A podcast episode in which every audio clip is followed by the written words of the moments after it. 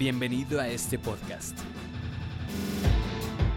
Conoce las verdades que hacen prosperar la salud y la vida. Porque no estamos destinados a vivir enfermos. Te decimos la verdad acerca de las enfermedades crónicas, sus causas y cómo salir de ellas. Asimismo te compartimos los consejos para mantener tu cuerpo en un estado saludable hasta los 120 años.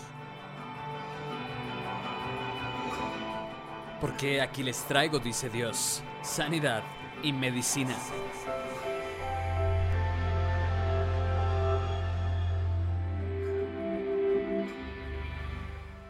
Hola, ¿qué tal? ¿Cómo están? Bienvenidos a una emisión más de su podcast Sanidad y Medicina con el doctor Jesús Márquez. ¿Cómo se encuentra el día de hoy, doctor? Muy bien, muy bien, gusto saludarles. Cada día mejor, ¿verdad? Así es. Eh, queremos hacer una pequeña recapitulación de lo que hemos estado platicando. Comenzamos hablando del diseño del cuerpo, doctor, sistema abierto. Así es, eh, durante mucho tiempo no se consideró el conocimiento de lo que es un sistema abierto hasta que ciertas personas claves empezaron a ver que realmente no se tenía el concepto correcto. Wow. Y sistema abierto va a ser determinante para poder entender después cómo se puede una persona curar. Qué interesante, me gusta, me gustó esto que acaba de decir, que no se tiene el entendimiento de correctamente de ciertos conceptos. Así es. Eh, la vida está aplicada bajo principios de causa-efecto, pero también mientras no se tenga un entendimiento completo, realmente los conceptos van a ser equivocados. Sabe que algo que me ha gustado mucho que hemos estado descubriendo a lo largo de, este tiempo que hemos estado platicando de cosas tan interesantes, eh, es que Dios ah, levanta ciertas voces a lo largo de la historia para revelar verdades, ¿no? Y en este sentido, la medicina cada vez avanza y avanza más, se descubren nuevas cosas. Sí, eh, realmente la premiación que se hace por el mes de octubre en Estocolmo es precisamente eso, el reconocimiento a personas que se han atrevido a lo que ya estaba descubierto o que ya hasta existía pero que no se conocía.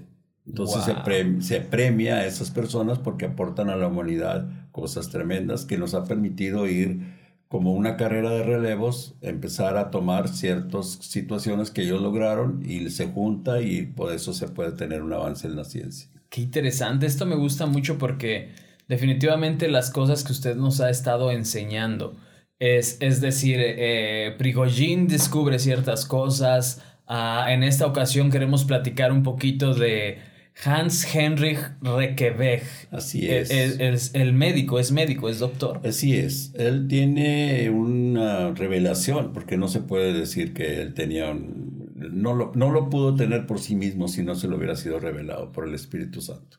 Entonces, que lo reconozca o no, esa es otra cosa. Pero él tiene la revelación de lo que significa el cuerpo humano, sistema abierto, pero ya en una lucha por restablecer un orden dentro de un desorden. Que lo estuvimos hablando ya, también otro concepto que, que también fue tirado a la basura de Euclides, que decía que no era posible establecer un orden en un desorden.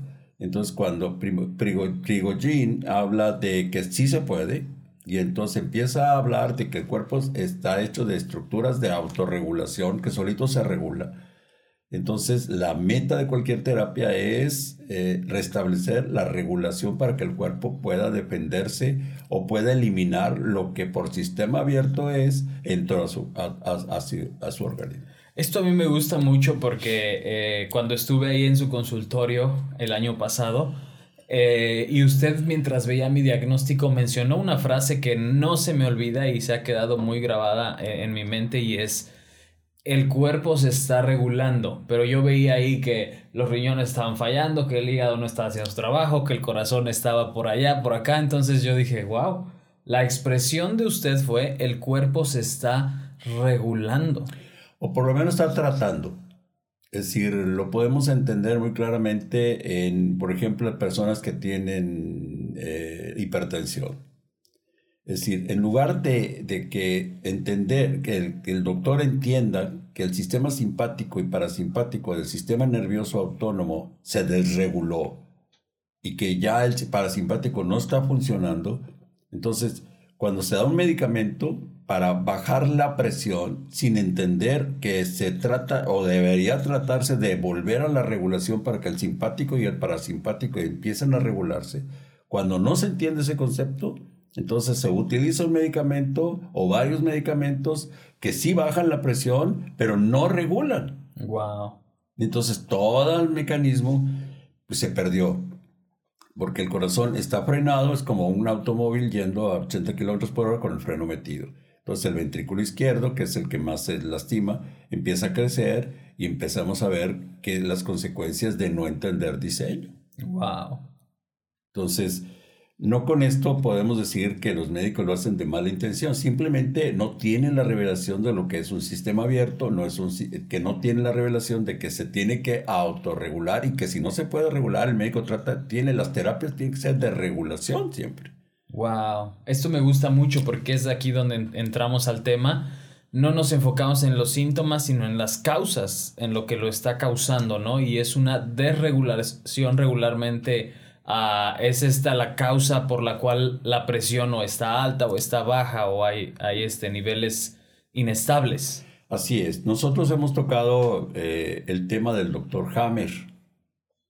El doctor Hammer eh, terminó sufriendo grandes oprobios y grandes insultos e incluso la descalificación, incluso hasta quitarle su título profesional pero él en realidad estaba, estaba señalizando, estaba hablando de un sistema que se había desregulado. Wow. O sea, el simpático y parasimpático, y él empieza a describir cómo una pérdida de su propio hijo lo lleva a un gran problema de salud, a su esposa y a él. Esa es una. Y la otra, el, el, el, único pecado que tiene, si entre comillas le podemos llamar pecado, es que él está, está tan idealizado y cree que una sola situación va a vivir el ser humano y no necesariamente.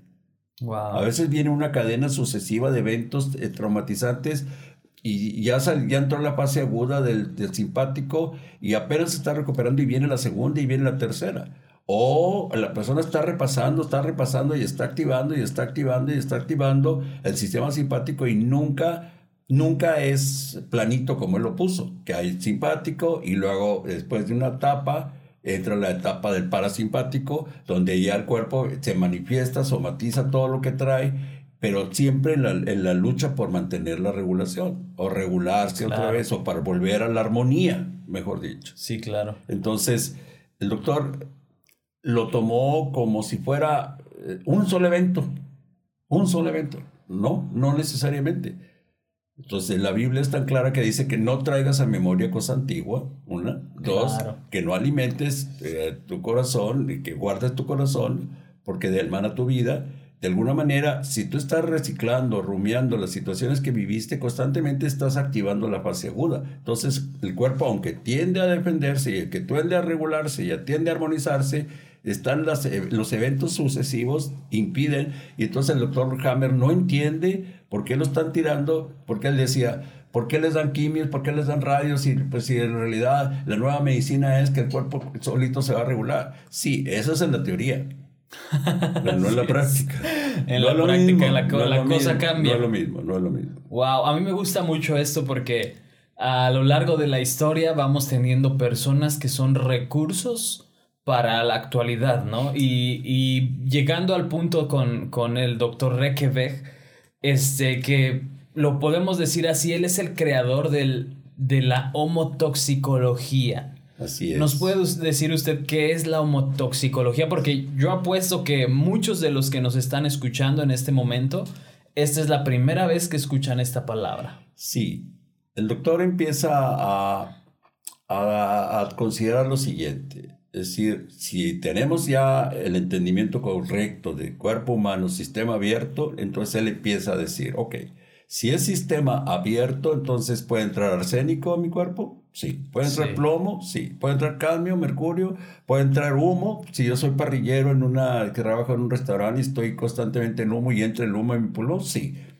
Entonces él habla ya, empieza a hablar de una rama de la medicina muy moderna que se llama homotoxicología donde los, las toxinas no son propiamente nocivas todas, pero sí que son elementos que van a entrar al cuerpo en el hombre y que de alguna manera el cuerpo va a querer autorregularse o deshacerse de esas toxinas y no va a poder algunas veces. Wow. Entonces, muchas terapias, sobre todo la, si se entiende correctamente la homotoxicología, son terapias enfocadas no solamente a drenar, que ahí se convierte uno, el médico se convierte en, una, en, un, en un verdadero eh, eh, herramienta, una herramienta para que el cuerpo se pueda eliminar lo que él no pudo eliminar. Claro. Es decir, como por ejemplo, vamos a poner un ejemplo muy burdo, el perro, el perro vomita lo que le hizo daño. Deja de comer, va, lo ves, come cierta hierba y en un momento dado vomita. Y, y, y cuando vomita lo que le hizo daño, prácticamente se alivia, porque lo eliminó. Oh, wow. Entonces, incluso la Biblia viene hablando, el, vas a volver el, vómito, vas a volver a comerte lo que te hizo daño, o la marrana lavada va a volver a ensuciarse, pues está hablando de ciertas cosas figuradas, ¿no? Entonces, el cuerpo quiere eliminar y la función del médico correcto es ayudarle a eliminar. Wow, yo recuerdo cuando, cuando era más chavillo, en alguna ocasión tuve diarrea. Todos yo creo que en algún punto hemos tenido diarrea. y hay unas cosas que se llaman cápsulas de terramicina. Así es. Y lo que hace es bloquear el flujo. si me explico, lo que el cuerpo quiere desechar, esas cápsulas de terramicina lo que hacen es taparte, básicamente, ¿no? Como que loquialmente se dice. ¿Hay gravedad en esto? Bueno, aquí, por ejemplo, hay, hay dos tipos de antibióticos. Aquí estábamos hablando ya de un antibiótico de amplio espectro. Entonces, eh, hay de pequeño espectro hay bactericidas, antibióticos bactericidas, que nada más van a matar las bacterias que se encuentran y las bacteriostáticas que van a impedir que se siga reproduciendo. O sea, son dos tipos de antibióticos diferentes. Ahora, yo no estoy en contra de los antibióticos, eh, porque de alguna manera mucha gente ha salvado su vida y ahorita nos pueden hablar y decirles, a mí me salvó la vida. Es posible en, casos agudos donde es necesario matar las bacterias, donde el cuerpo ya no va a tener tiempo de defenderse por sí mismo, ahí el doctor, eh, la primera meta del doctor es salvar la vida. Claro. Es decir, vamos a poner el ejemplo de una cornada de un torero. Es decir, donde el cuerno está totalmente contaminado con excremento y que donde son cantidades millonarias de bacterias que entraron en la herida del torero y que si no se hace una limpieza correcta y si no hace una antibiótico dosis masiva, el torero muere. Wow. Es decir, ahí no estamos hablando de eso, estamos hablando de, del entendimiento de, de, personas que están, están entrando cosas, entrando toxinas, que el doctor empezó a hablar ya de toxinas en el hombre, y no necesariamente físicas, sino también inmateriales, que se adelanta también eh, muchísimo antes. Entonces está diciendo una ofensa, lo que la Biblia dice, que, que, que pueda entrar, es decir, que tienes que caminar en amor y en perdón. Entonces, eh, o un hábito incorrecto, es decir, que va a dañar tu cuerpo, se convierte en una toxina inmaterial. Es decir, a mí no me gusta que me presionen, bueno, vas a tener migraña porque vas a descargar tu hígado. O yo puedo tomar todo el alcohol que quiera, pues está bien, vas a tener un tremendo hígado cirrótico. Wow. Porque vas a sembrar un montón de cosas ahí que no debes tener. Pero a mí lo que me llama más la atención, eh, hablando ya del sistema abierto y de toxinas aquí, es eh, personas que tienen, que son muy buenas personas, pero que tienen trabajos y que no se protegen correctamente por no considerar sistema abierto. Entonces, minas de carbón, las personas que están trabajando en la joyería, que el humo entra, o sea, personas que trabajan en las estéticas, que están expuestas a los, a los químicos. químicos que, están, que, que, utilizan en la cabellera para, para teñirla. O sea, sus pulmones quedan totalmente, o sea, no solamente las venas por estar de pie mucho tiempo, que se van venciendo las valvulitas que están dentro de las venas y terminan por insuficiencia venosa y que al final de cuentas es un gran problema de salud. O sea, lo que trato de explicar es que el cuerpo eh, va a tienes que ser muy cuidadoso en su, en su qué está entrando y qué está saliendo. Y no solamente lo material, sino lo inmaterial. Wow. Entonces podríamos decir que el objetivo de la homotoxicología, la propuesta del doctor eh, es usar la capacidad del organismo para regularse a sí mismo. Así es. Y no solamente eso, sino que él llega a tener cierto entendimiento de que utilizar ciertas sustancias que pueden ser pequeños venenos a dosis homeopáticas o dosis que prácticamente son huellas energéticas, puede, se puede provocar en el cuerpo para que solito se defienda o, o metabolice ciertas sustancias y que no sean nocivas para la salud. Wow. Entonces él se adelanta un tiempo tremendo y obviamente también es criticado y juzgado y pero y otra cosa tan importante que hemos estado hablando de los humores hipocráticos, climático y sanguíneo, y colérico, melancólico, El y los temperamento. temperamento y el, y el entonces él, él no, no, no es ajeno a eso. Él les dice, sí, es cierto, sí funciona, es, es cierto. Hipócrates tenía en cierta forma mucha razón y habla de humores. De hecho, la, la tabla que nosotros mostramos ese día, hace tiempo, tenemos aquí la tabla de la evolución de la enfermedad que la pueden ver en internet. Entonces, él habla de fases humorales, pero después habla de una fase matricial en la cual aquí se empieza a depositar todo esto y termina en la fase celular. Y este es el, el, medio de nutrición de la célula. Este es donde va a haber una interacción, donde va a haber una fabricación de lo que la célula necesita. Entonces, si aquí se impregna, aquí se empieza a impregnar todo, definitivamente la célula. Ah, entonces podemos decir que en la fase humoral, eh, los humores habíamos hablado de, de, los químicos, ¿verdad? Los, los líquidos. Sí. Así es. Y en, ahí en la fase humoral se produce la reacción química en la fase eh, matricial, se llama. Sí. Se deposita en la célula. Y se impregna. Y se impregna. Y por consecuencia se va a dañar la célula. Porque vamos a poner el ejemplo de una pecera.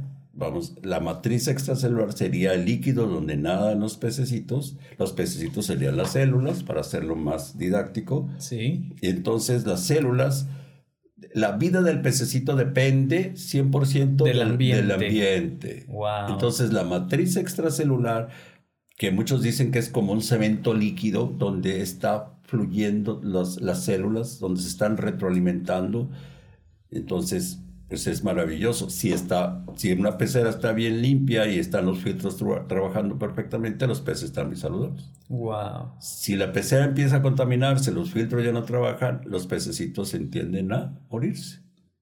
Wow. Y, y esa es la fase celular. Entonces, eh, él echa por tierra que, que, te tienes que esperar a que llegue la fase celular, un problema, y él dice, no, no, no, no, no, no, no te puedes esperar a la fase celular, porque si la matriz extracelular, que es el medio donde alimenta o se nutre o, o está eh, fincada la, la, salud de la célula, si está aquí, está enferma, entonces todas las terapias de homotoxicología están basadas en, en la matriz, eh, wow. la matriz extracelular.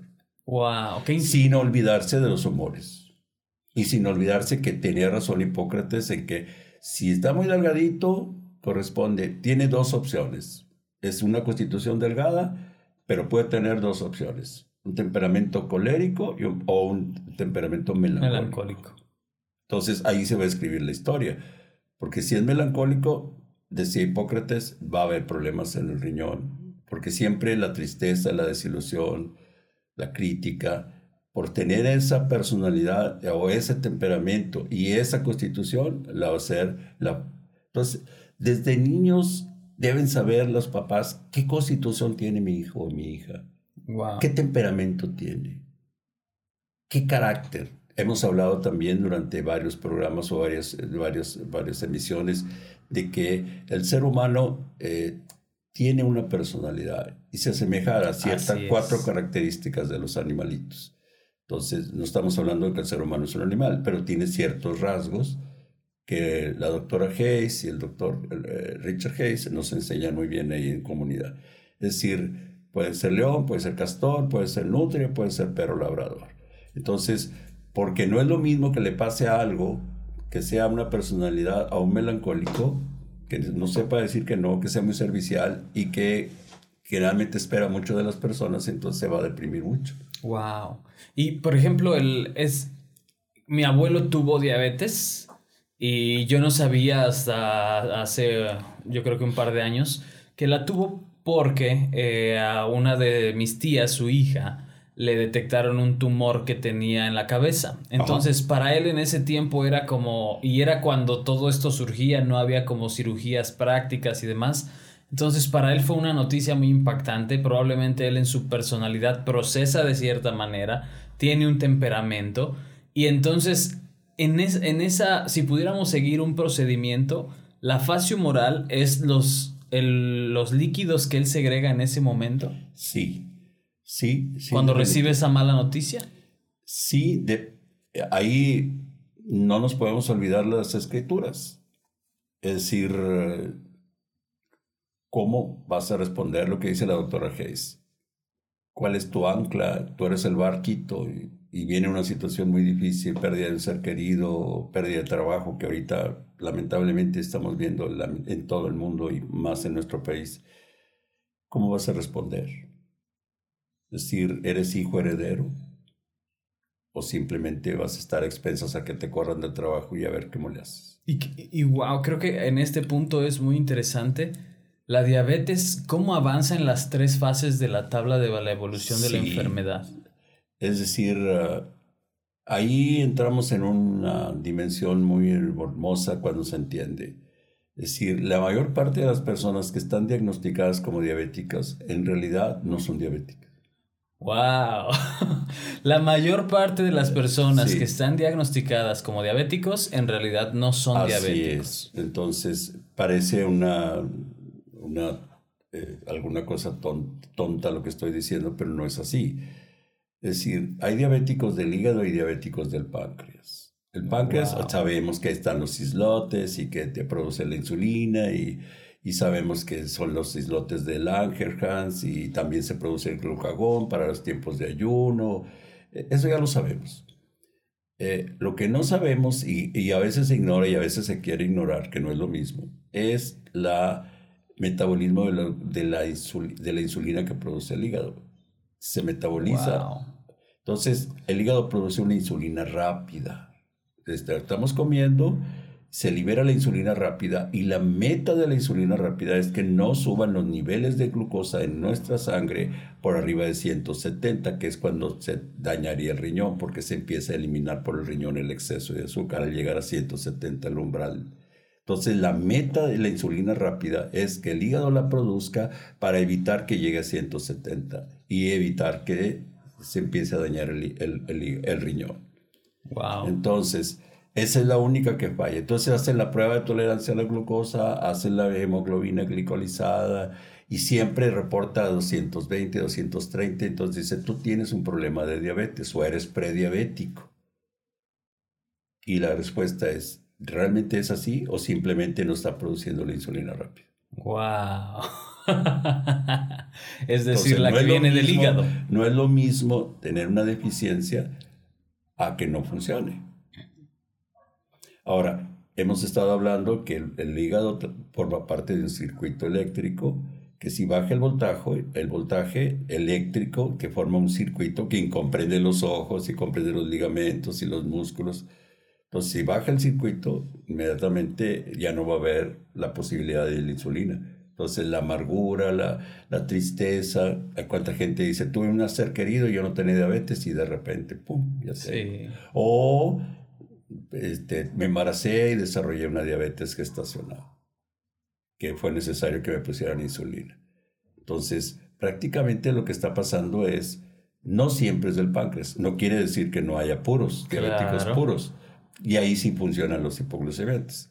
O el, entendimiento de que se están agotando, y eso se ve mucho en la diabetes tipo 1, donde hay a veces, hay aparentemente una enfermedad autoinmune pero en la diabetes tipo 2 del adulto, generalmente, ahora, tampoco estoy diciendo que siempre la diabetes es consecuencia de que el hígado no produzca la insulina. Hay, hay personas que son comedoras de, de, grandes cantidades de refrescos y que es imposible que no vayas a tener porque se agota el páncreas. Sí, claro, lo Porque un refresco trae 10 cucharadas grandes de azúcar aunque sea de sabor, porque muchas veces yo no tomo coca, pero tomo de sabor. Ah, pero de manzana. Es lo, mismo, Entonces, este, pues se agota prácticamente, ¿verdad? Entonces, la dieta de, de, de, los países que están en este momento en la cumbre del poder, pues establecieron su cultura de comida y muchas veces están cargadas a los azúcares y muchas a las grasas. Entonces, son dietas muy desbalanceadas. ¡Wow! ¡Qué interesante! Y dentro de la me gusta mucho dentro de la propuesta que hace el, doctor Requebec, él como que redefine la palabra enfermedad y dice que son procesos, síndromes y manifestaciones, lo que nosotros conocemos como enfermedad.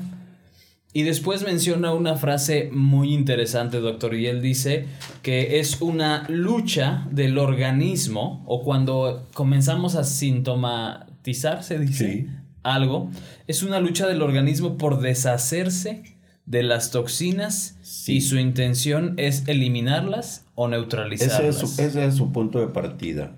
Eh, no hemos dicho que él vivió, él, él instauró toda esta tesis en 1952. ¡Wow! A mitad del siglo XX. Entonces, eh, estamos hablando de una persona que tiene un gran sentido de lo que es el concepto de cuerpo humano y no es por nada, pero el 70-80% de Europa se cura con esta medicina. Desde hace 70 años. Desde hace 70 años. Entonces, él, volvemos a decir lo que usted dice, conocemos como enfermedades, no son sino una lucha del organismo para deshacerse de las toxinas y su intención es eliminarlas o neutralizarlas. Como toxinas son todos aquellos factores materiales químicos, bioquímicos, inmateriales, como pueden ser físicos o psíquicos y aquí empiezan las ofensas, aquí empieza todo lo que implica que va a ser el alma enferma. Lo que, lo que Jesús llega a describir como sanar a los quebrantados de corazón. Me gusta mucho porque eh, en un principio, cuando escuchamos que hay un 90% de enfermedades psicosomáticas, ¿no? O que vinieron por algo que se originó en el pensamiento.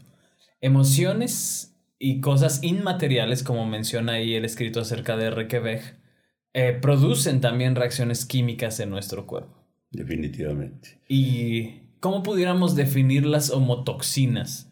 ¿Qué son las homotoxinas? Sí, bueno, homo es hombre y toxina, pues sí, pero el concepto correcto de toxina no es algo venenoso necesariamente, ah. sino que lo que él está diciendo, Requebec está diciendo, bueno, aquí hay algo que va a despertar en el organismo una lucha para deshacerse. Entonces vamos a ayudarle a que se deshaga de lo que tiene ahí. Entonces podemos unir una toxina con otra toxina y la metabolizamos y entonces prácticamente la hacemos inútil para que no dañe el cuerpo.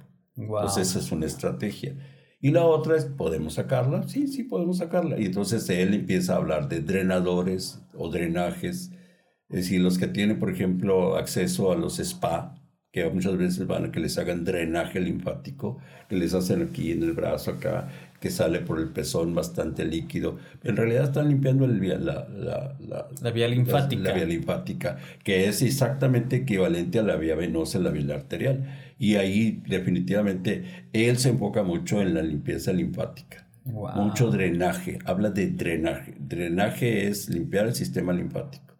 Y muchas ocasiones no tomamos en cuenta la linfa, que es un líquido que es un filtro prácticamente donde la sangre se está filtrando y se tiende a tapar y que muchas enfermedades, sobre todo las, las enfermedades duras, fuertes, difíciles, generalmente el sistema linfático está tapado. ¡Wow! Entonces él hace una nueva propuesta, o una propuesta de una nueva rama de la medicina. Definitivamente una rama de la medicina que eh, se desliga un poco de la homeopatía sin reconocer el principio de lo semejante cura lo semejante. No se desliga totalmente, pero dice, esto no va a ser así. Esto no va a ser de, le vamos a dar un chochito para esto. Él ese va a una mente mucho más evolucionada, se adelanta mucho tiempo. Lo que él hacía prácticamente es contar varias ampolletas en distintas potenciales y les pedía que no tuvieran temor, porque es medicina viva, biológica, no es química. Y entonces prácticamente se hace una sinergia y, los, le llamaba cócteles cuando asociaba esos ampolletas. Y ahorita pues es maravilloso. Qué interesante porque ah, literalmente él viene a, a, a, sumar sobre la base homeopática que existía, ¿verdad? Sí. Y él, él, no hace mera homeopatía homeopatía clásica como, como la historia dice, pero él viene a sumar a esto y esto es lo que me parece muy interesante, doctor. Valdría la pena aquí mencionar, eh, la gente piensa, la gente piensa allá afuera culturalmente, cuando te hablan de homeopatía, piensa que son chochitos, gotitas y consultorios hay medio puestos, ¿verdad? Y de repente, sí. la verdad es que no es así. Bueno, el doctor Requebec en realidad no se enfoca prácticamente en la, en la homeopatía. Es decir, él toma, él respeta y la teoría de Hahnemann es maravillosa porque se entiende un principio clásico, pero él se enfoca más bien en la, en, la respuesta del cuerpo que tiene ante la invasión de toxinas. Wow. Que se interpreta como que está enfermo, en realidad está luchando por deshacerse de las toxinas. Claro. O sea, y aquí es otra vez, volvemos a repetirlo, es decir, son toxinas inmateriales Wow. O sea, hay personas que son necias, otras son simples, otras son escarnecedoras. Sabemos que tienen actitudes que no están correctas, no estamos hablando que sean malas personas, pero sus actitudes no son correctas y de alguna manera te van a contaminar. Sí, así es. Entonces, ¿cómo funcionamos? Si eres simple y no tienes convicciones, entonces te vas a dejar influenciar por todo tipo de corrientes, todo tipo de, entonces, esa medicina no sirve, eh, no es cierto, son paleros, son puras mentiras. Yo cuando empecé a usar un Doppler, que ahorita todo el mundo tiene, yo tenía un Doppler vascular, entonces me permite ponerlo en el cuello y escucho el paso de la sangre por el cuello. Y una vez fue un hombre y me dijo, más vale que me digas dónde está tu truco. Y yo le digo, ¿cómo? Sí, porque tienes una grabación, ¿verdad? y tú me estás haciendo creer que yo que entonces yo me asusté y dije no esto es un Doppler vascular y permite escuchar tu corazón y los ritmos y los ruidos y todo esto es mucho más que un estetoscopio pero él decía esto es un truco y lo mismo me ha sucedido con la homotoxicología me dices me estás poniendo agua y me cobraste wow entonces ahora ¿Cómo puedes hacer si son sus conceptos? Aquí valdría la pena mencionar eh, una buena pregunta. Para toda la gente que nos ve, y es, es nada más para sentar un concepto y ¿cuál será la principal causa de muerte en México? Estadísticamente, por ahí dice, pues mira, enfermedades del corazón, diabetes y tumores malignos. Pero en realidad, si somos objetivos, la principal causa de muerte es la ignorancia lo que la gente no sabe al final de cuentas, porque lo que me impresiona acerca del doctor Requebec es que él hace toda esta propuesta y la demuestra, puesto que hoy la tecnología médica ha avanzado tanto que puede comprobar que él tenía razón. O sea, hay, hoy hay pruebas que dicen de tecnología alta que dicen él tenía razón o él sigue teniendo razón porque sus obras siguen trabajando. Y él hace esta propuesta hace 70 años. Y el 70% de Europa, como usted me está diciendo ahorita, sana a través de este método. Entonces, ¿qué es? Sí. Qué tremendo. Aquí, aquí vale la pena algo recordar del Señor Jesús. Él no habla más que de discipular. Wow. él sabía que la única forma de trascender él era a través de sus discípulos. Así es. Entonces, eh, Requebec empieza a establecer sus conceptos, eh, empieza a, demostrarlos, que no eran simplemente fantasías. Y surge una persona que después vamos a tratarlo, y sí, me gustaría que ahí nos quedáramos un ratito, Helmut Heine. Helmut Heine es discípulo principal de Requebec. Y muchas gentes van a recibir el beneficio de Helmut Heine por haber entendido y discipulado por Reykjavik. Entonces, porque él llega a entender cómo es posible, si sabes cómo funciona el sistema inmune, cómo puedes salir de enfermedades terribles autoinmunes por un sencillo método. Wow. Entonces, esclerosis múltiple, eh, cualquier enfermedad autoinmune, cualquiera, a través del, de, de, seguir este hombre que sigue la, del discipulado, pero también los conceptos. Y un día lo vamos a tocar. Claro. y vamos a... a eh, porque Jesús fue muy claro. Conocerás la verdad, o conocerás mis conceptos y los conceptos verdaderos te harán libre. Libre de la ignorancia que usted dice. Exactamente porque en realidad no son gente mala o tonta, simplemente no tienen revelación de los nuevos conceptos. Así y Jesús habla en Lucas 5 del vino nuevo y los odres nuevos. Es decir, conceptos nuevos tienen que tener una mente flexible, que estés dispuesto a aceptar estos nuevos. Tú puedes ser muy tradicionalista y decir, yo me, nunca me he curado con esa mujer, ok, pues no te vas, te vas a privar de, de recibir una tremenda bendición por tener conceptos muy rígidos en tu mente. Y sabe qué es lo que más me gusta. Es, no pudiéramos pensar que se necesita mucha sabiduría para decidir entre medicina viva y medicina no viva o medicina muerta, en el sentido de los químicos y la medicina que está vibrando, que tiene vida, que, que es la propuesta que está haciendo el doctor Requebec y que al final él, por ejemplo, yo estuve, cuando estuve investigando un poquito acerca de él, él tiene una solución para la artrosis. Sí. Que es el desgaste de las articulaciones, que al fin de no propiamente desgaste, sino el, la diferencia entre artritis y artrosis es los pocos de inflamación. Una artritis es una inflamación generalizada y una artrosis son distintos focos en distintos, eh, activándose en distinto tiempo. Entonces ya se habla de una de un daño, pero ya no es lo mismo tratar una artritis que una artrosis. Wow. Qué increíble. Y, literalmente la, en la propuesta de la homotoxicología eh, que él tiene, él está respetando los principios de diseño como es el sistema de cuerpo, sistema abierto, el cuerpo como un sistema abierto. Y él está utilizando pequeñas cantidades, como dijo hace rato, pequeños venenos, un veneno de hormiga Sí. Por ejemplo. Eh, por ejemplo, vamos a suponer que usted tiene una ciática, que es un dolor muy agudo.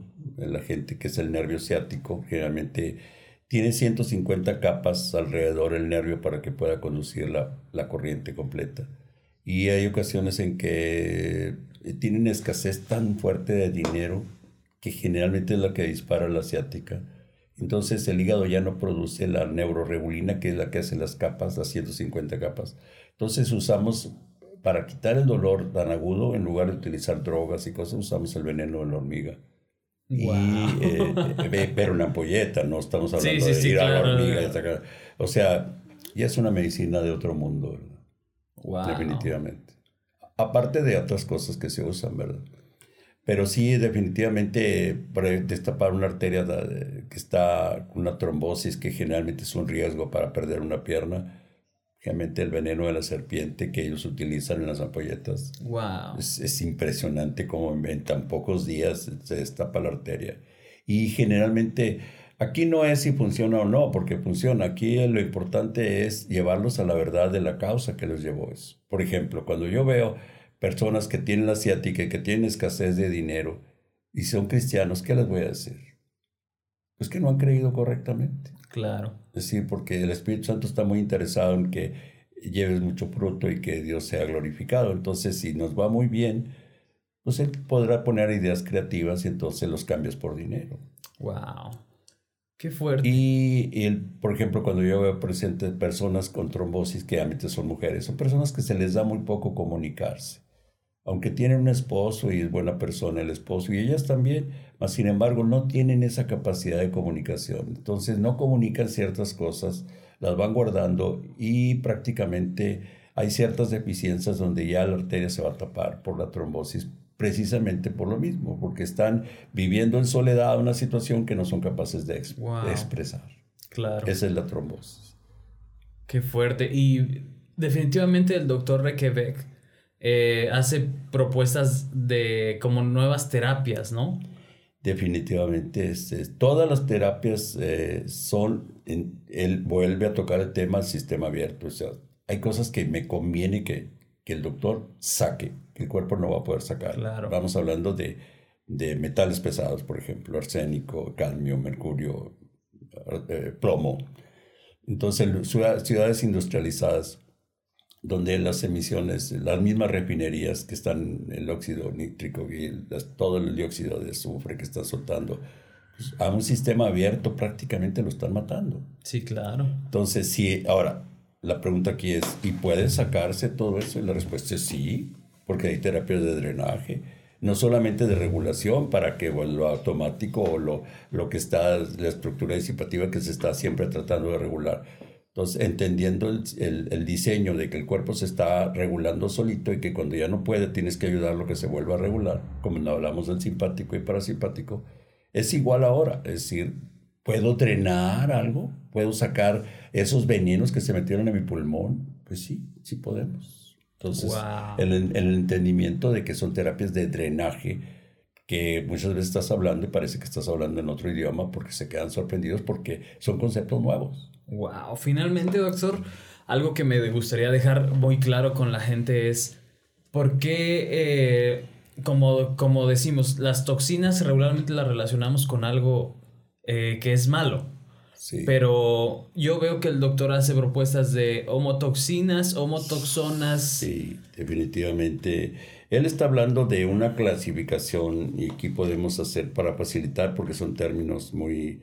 Por ejemplo, él está usando, vamos aquí para que no, no tengamos que, que batallar a la hora de la explicación.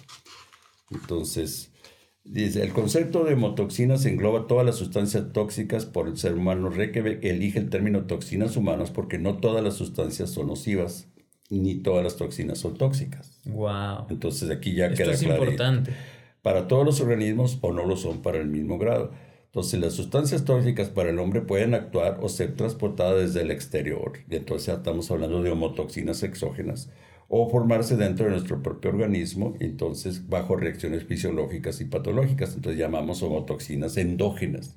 Wow. Entonces, para que los productos tóxicos intermedios producidos en las cadenas del metabolismo, como son el peróxido o el amoníaco, el cuerpo humano ha desarrollado gracias a las aportaciones evolutivas previas durante la y, geogénesis, mecanismos de eliminación y detoxificación. Entonces, las terapias, ya está hablando él, está hablando de homotoxinas exógenas que están en el medio ambiente y yo, yo me, casi me pasé toda la mañana dejando de, hasta el síndrome del edificio enfermo, la cantidad de agua que hay en arsénico, de arsénico, por ejemplo, en la India, que generalmente son enfermos que prácticamente están en, en una enfermedad constante y que vienen escenas muy importantes y esto por agua que está contaminada de arsénico y que los doctores no entienden y que los están condenando por la misma agua. Pero la India no es el único. Nosotros tenemos aquí concentraciones altísimas de arsenos en el agua también. Wow, de arsénico aquí en México. En México, sí.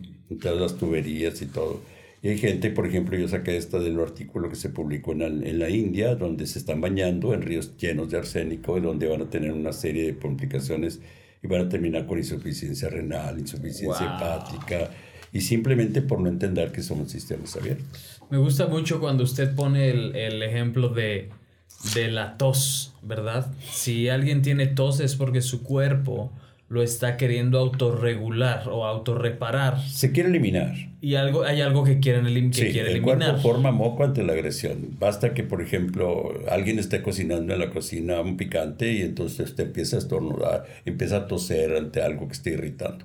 O sea, ahí hay un mecanismo de defensa donde existe un estímulo eh, irritativo y el cuerpo forma moco para inactivarlo. Wow. Que puede ser una bacteria, puede ser un virus, puede ser. Entonces, pero tiene 20 horas para sacar esa secreción. Y hay un mecanismo intrínseco dentro de la, pared del bronquio con una serie de cabellitos que van desplazando ese moco y lo sacan. Entonces, si no toman agua o si no está el ambiente correcto, que entonces se convierte en seco y entonces prácticamente ya se hace un gran problema, porque en 20 horas ya se infectó. Wow. Entonces ya tenemos un gran problema. Entonces aquí es, sacamos la secreción y vamos a usar el antibiótico. Ahora, ¿qué tipo de antibiótico? ¿Uno natural o uno químico? Natural. Entonces, ¿la plata coloidal la puedo usar? Sí, es un antibiótico de amplio espectro poderosísimo. La quinasia es poderosísima, que no necesito un antibiótico que me dañe los riñones. Entonces, ya entiendo que voy a tener un drenaje, puedo usar un nebulizador, puedo hacer un nebulizador. O sea, todo lo que sea, lo que decía un maestro que yo tuve hace muchos años, primum non nocere, primero no haga daño. Ajá, eso es lo que estaba pensando en este momento, primum non nocere. Así es, primero no haga daño. Primero no hagas daño. Exactamente. Wow. Entonces, si no tienes pasión porque las personas recuperen su salud, yo creo que la vocación de médico no está en ti. Wow. Jesús cuando ve la multitud sin comer, dice, tengo compasión, pero no es lástima, es tengo pasión por ellos. Tengo pasión porque no los roben, porque no los engañen, porque no los manipulen. Son como ovejas que no tienen pastor.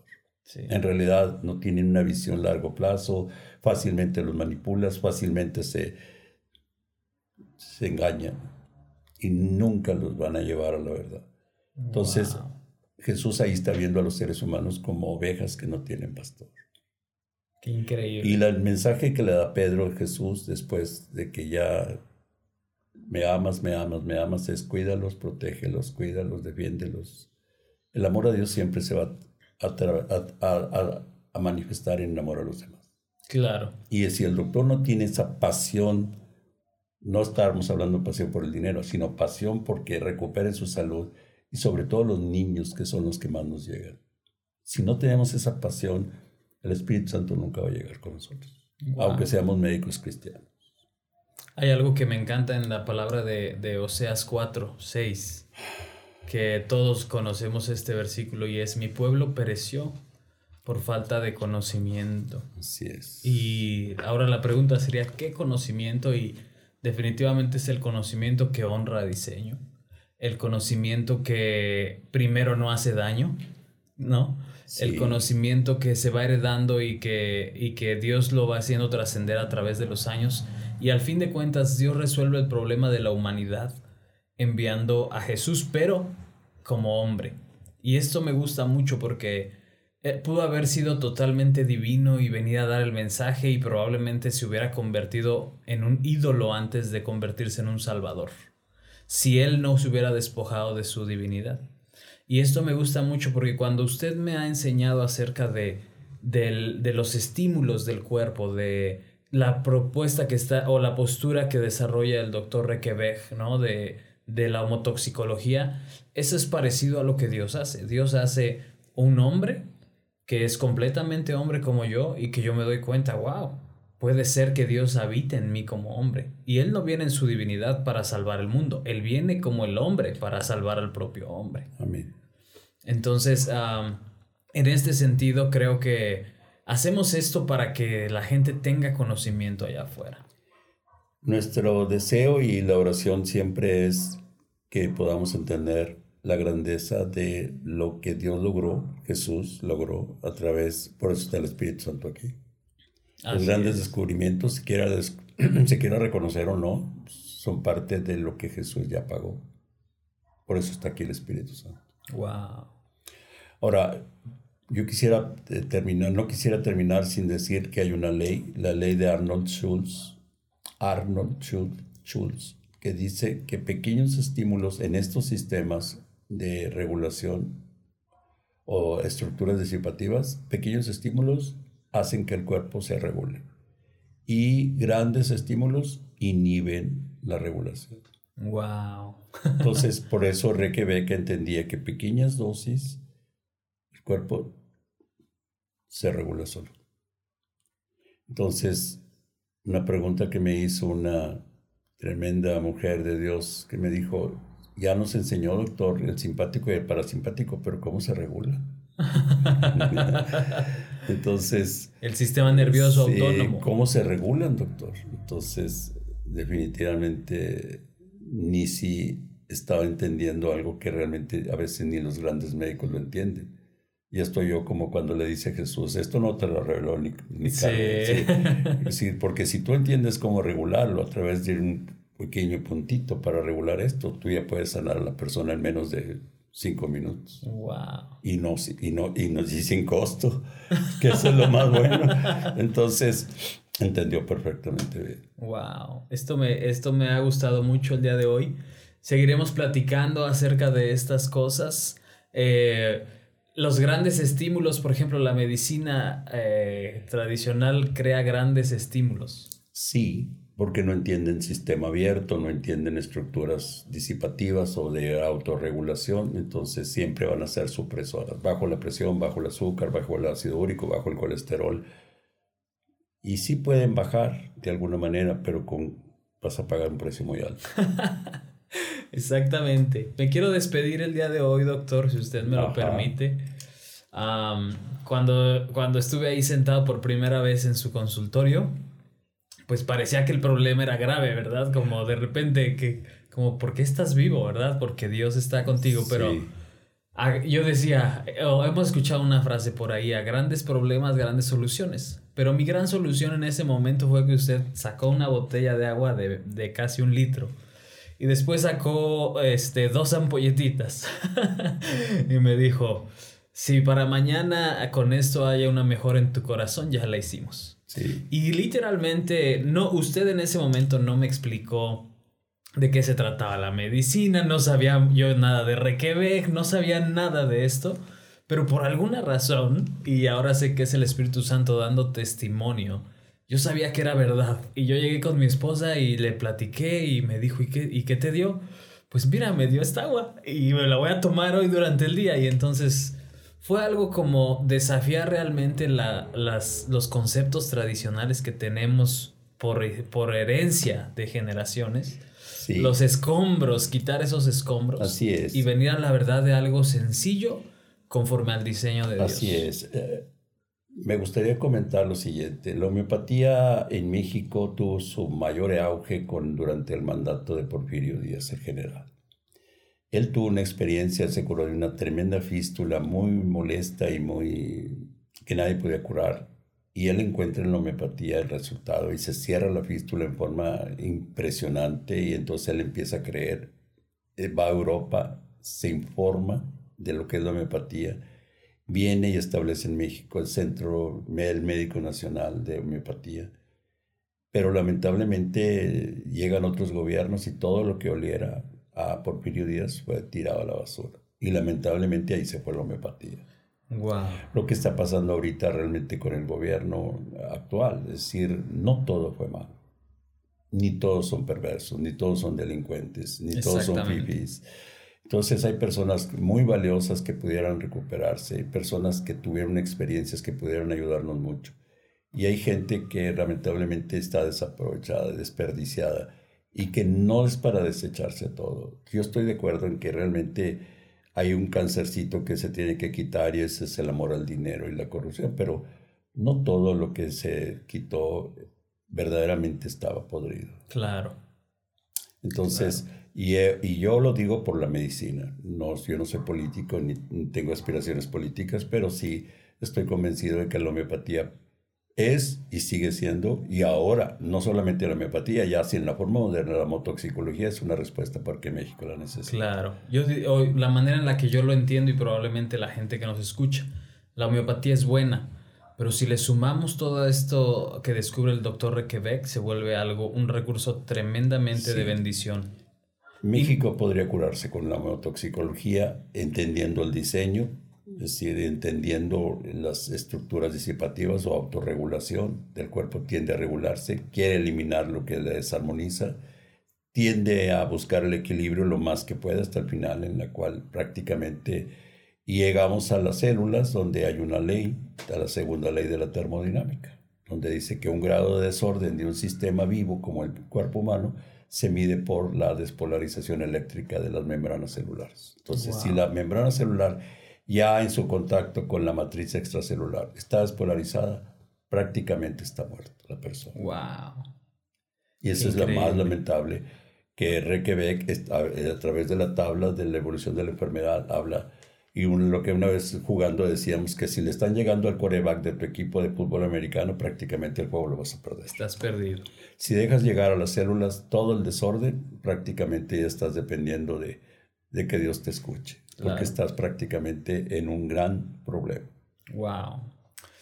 Pues ha sido increíble esta conversación con usted el día de hoy, doctor. Queremos seguir platicando, pero vamos a dejar cosas también para después. Si tú tienes alguien que nos ve, que nos escucha y pásale este podcast, no te cuesta más que dos minutitos mandarle un link de, de Spotify, de algunas plataformas por ahí y recomiéndalo, haznos preguntas a través de la página Sanidad y Medicina Podcast en Facebook. Ahí recibiremos todas tus preguntas, comentarios y demás. Y como siempre ha sido un placer, un gusto, doctor. Le agradecemos bastante. Esto fue Sanidad y Medicina. Bendiciones.